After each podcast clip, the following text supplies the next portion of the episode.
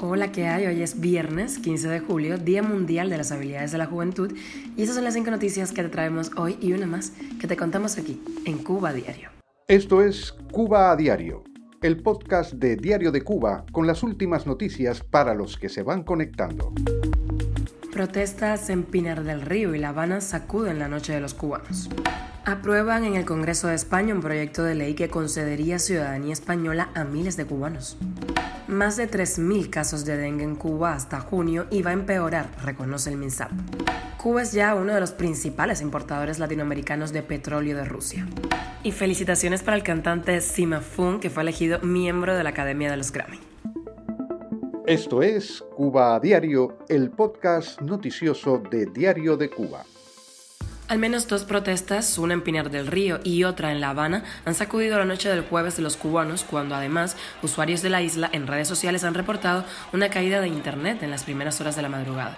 Según videos publicados en redes sociales, se escucharon otra vez consignas del 11 de julio y además se sumaron esta vez quejas sobre los apagones. En algunos de los audiovisuales compartidos en Twitter por los periodistas Mario Pentón y José Raúl Gallego, se puede ver muy poco en la oscuridad, pero sí se escucha a personas eh, cantando, gritando, a una mujer además diciendo que hay niños sin comer porque no hay corriente. La voz de esa mujer destaca en medio de toques de cacerolas cuando se presentan lo que parecen ser funcionarios. Otros cubanos subieron imágenes y videos de otra concentración que se produjo en el parque del Curita de La Habana. Y el Congreso de España, con apoyo de los partidos de izquierda, ha aprobado un proyecto de ley que concedería ciudadanía española a miles de cubanos. Se trata de la conocida como Ley de Memoria Democrática en España o Ley de Nietos. Esta disposición es de gran importancia para los cubanos descendientes de españoles en la isla que podrían obtener la nacionalidad española, como sucedió con la ley de 2007. Precisamente con respecto a esta ley de 2007, se arregla un error que llevó a que algunos hijos no pudieran adquirir la nacionalidad por ser mayores de edad cuando tuvo lugar ese proceso. En esta nueva ley, los hijos e hijas mayores de edad de aquellos españoles con nacionalidad de origen por la ley de 2007 podrán hacerse ciudadanos. Los nacidos fuera de España, de padres o madres, abuelos o abuelas, que originariamente hubieran sido españoles y que perdieran su nacionalidad por exilio político, ideológico o de creencia, podrán optar por la nacionalidad española. Así se lee en las modificaciones de este proyecto de ley.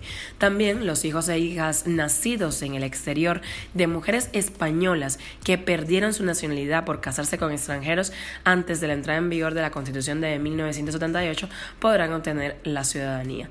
Se aclara que en todos los supuestos anteriores esta declaración deberá formalizarse en el plazo de dos años desde la entrada en vigor de la presente ley. Cuba a diario. A cuidarse de los mosquitos. Hasta el 10 de junio pasado habían sido reportados en toda Cuba 3.036 casos de dengue, pero los meses de mayo mayor expansión de esa enfermedad están por venir. Así lo reconoció el ministro de Salud Público cubano José Ángel Portal Miranda en una conferencia de prensa, donde además le quitó importancia estas cifras diciendo que el dengue es casi endémico en el país, pero sin mencionar que la nueva epidemia llega cuando Cuba tiene una escasez de medicamentos tremenda. Según el MINSAB, al cierre de junio, las provincias con transmisión de dengue demostrada son La Habana, Santi Espíritus, Camagüey, Las Tunas, Holguín, Santiago de Cuba y Guantánamo, con 11 municipios y 17 áreas de salud con la mayor parte de los casos. Y un buque de bandera rusa con unos 700.000 barriles de combustible llegó este jueves a Matanzas. Transporta suministros para las centrales eléctricas de la isla y ofrece a Moscú además una salida para sus productos rechazados por Occidente tras la invasión de Ucrania. El cargamento tiene un valor de unos 70 millones de dólares a precios de mercado, según un reporte de Reuters. La Habana, que depende de Venezuela como principal fuente de importación de energía, se ha visto obligada a realizar costosas compras puntuales de combustible mientras su aliado político lucha por satisfacer su propia demanda interna. Algunos cargamentos han llegado desde Rusia, lo que convierte a la isla en uno de los mayores importadores de combustible ruso de América Latina este año, según datos del seguimiento de las embarcaciones. Cuba a diario. Y buenas noticias para la música cubana. El cantante Sima Funk ha sido elegido como nuevo miembro de la Academia de los Grammy. Me siento honrado de ser parte de la nueva clase de miembros de Recording Academy y unirme a los innumerables creadores y profesionales profesionales que sirven, celebran y defienden a nuestra comunidad musical durante todo el año. Así lo dijo el cantante cubano en redes sociales. Sima Funk recibe esta grata noticia mientras continúa de gira por Europa con su álbum El Alimento. De hecho, este domingo 17 él estará de concierto por Madrid. El tour por el viejo continente, que comenzó el pasado 22 de junio en Pamplona, España, y se extenderá hasta septiembre próximo, incluye actuaciones en varias ciudades de Francia, Países Bajos, Italia, Alemania, Luxemburgo, Reino Unido, Bélgica, Dinamarca y Suiza.